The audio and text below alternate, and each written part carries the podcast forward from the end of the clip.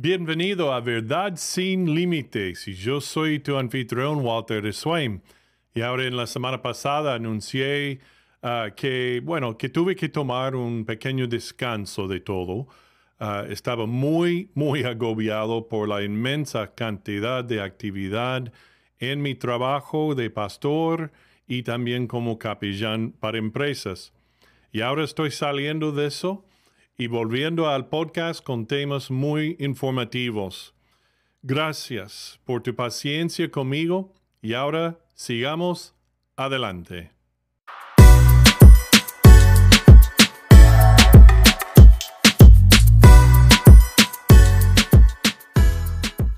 Y ahora esta publicación o post en Facebook no es nuevo, pero se ha circulado desde el año pasado.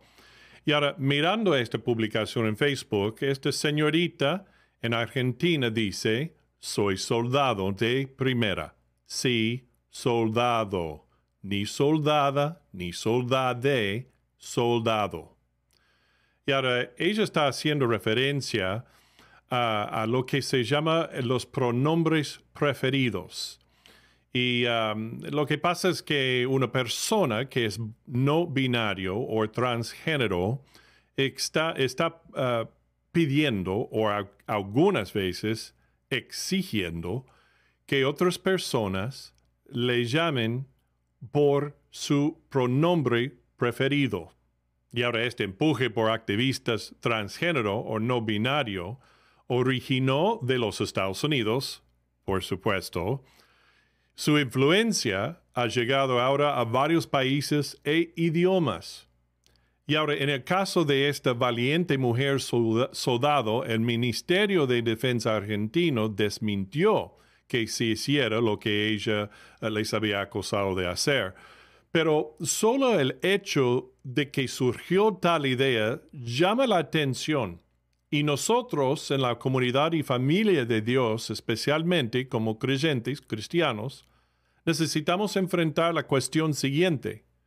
¿Debe el cristiano o el creyente usar los pronombres preferidos? Bueno, vamos a descubrir qué dice Dios en cuanto a esto, qué guía nos da Él a través de su palabra. Y lo haremos ya. Bueno, les agradezco a todos los que ven y escuchan este podcast cristiano y bíblico y para que sigan recibiendo lo más nuevo de nuestro programa y ampliando la familia de Verdad sin Límites por todo el mundo, te pido el favor hacer clic en like. Suscríbete también y comparte el enlace de este podcast con todos los demás. Y ahora vamos a seguir por delante en el tema de hoy.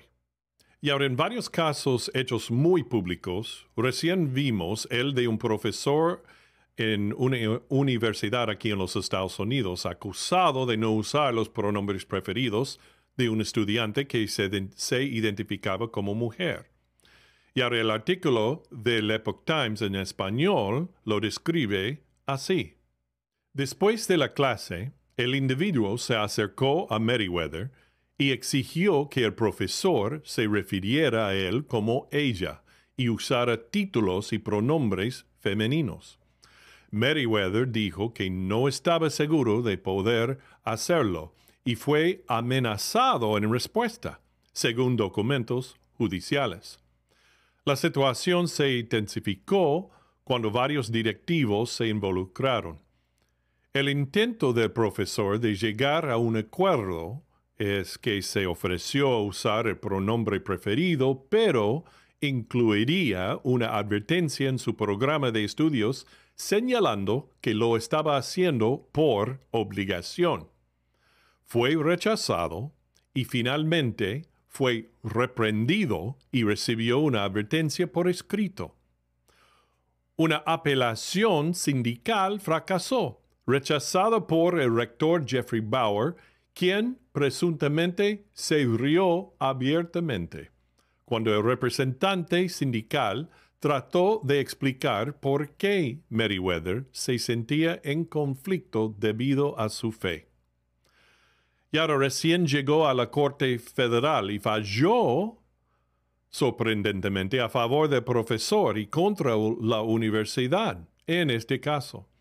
En otras noticias, sobre este tema, hace poco que salió los resultados de una encuesta hecha en los Estados Unidos de, de un 1900 votantes, de donde les hizo la pregunta si los niños deberían poder elegir entre usar él, ella o ellos, o si deberían ser abordados por su sexo.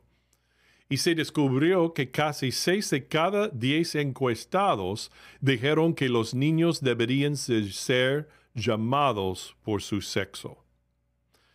Entonces todo esto ha dividido y presionado a muchas personas en varias culturas, culturas de decidir si deben estar conforme todos con la aceptación y el uso de los pronombres preferidos que una persona transgénero o no binario quiere que usen. Pero más importante a nosotros como cristianos es si el creyente debe estar conforme y usar los pronombres preferidos. Bueno, primero, ¿qué significa esto de llamar a una persona por su pronombre preferido? Bueno, sencillamente es que una persona no binario o transgénero prefiere, o la mayoría del tiempo exige, que otros usen los pronombres que ellos prefieran. O sea, no solo usar él o ella, sino ellos, o como pasó con la mujer soldado argentina, argentina, decir soldade o soldada, etc. Lo primero que hay que entender es que el español no permite eso en el idioma mismo. Y ahora, en el inglés hay pronombres neutros. Por eso pueden intentar este uso. Pero en otros idiomas solo hay adjetivos y pronombres o masculinos o femeninos. No cabe manipular el idioma. Pero volviendo al dilema moral y espiritual de esta pregunta, la palabra de Dios nos muestra tres razones por las cuales el creyente no debe usar los pronombres preferidos uno. Bueno, la razón número uno es que es un problema teológico. En el libro de Génesis, el capítulo 1, el versículo 27 dice, y Jesús lo afirmó de nuevo, y creó Dios al hombre a su imagen, a imagen de Dios lo creó, varón y hembra los creó. O es decir, una persona no puede ser el género opuesto al que Dios le dio biológicamente desde la concepción en el vientre de su madre. Y ahora muchos que son transgénero o no binario tratan de manipular esto por dividir el género de uno del sexo con que nació proclaman que el género es fluido, puede cambiar y depende de los sentimientos de uno de cuál es. El sexo de uno es solo biológico y corporal. Son distintos según ellos, pero la actualidad y la realidad es que el género de uno no se divide, son unidos y entretejidos, dos en uno según el diseño de Dios desde la creación y desde la creación de la persona por Dios en el vientre. En otras palabras, el cambio por una persona de su género de uno es imaginario y solo una herramienta de manipular o para manipular la realidad para acomodar el sentir de uno. Según definición clínica, esto se llama disforia de género.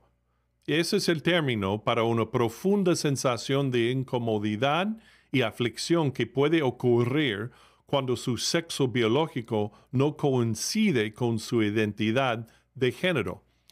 Y esa es una enfermedad psicológica.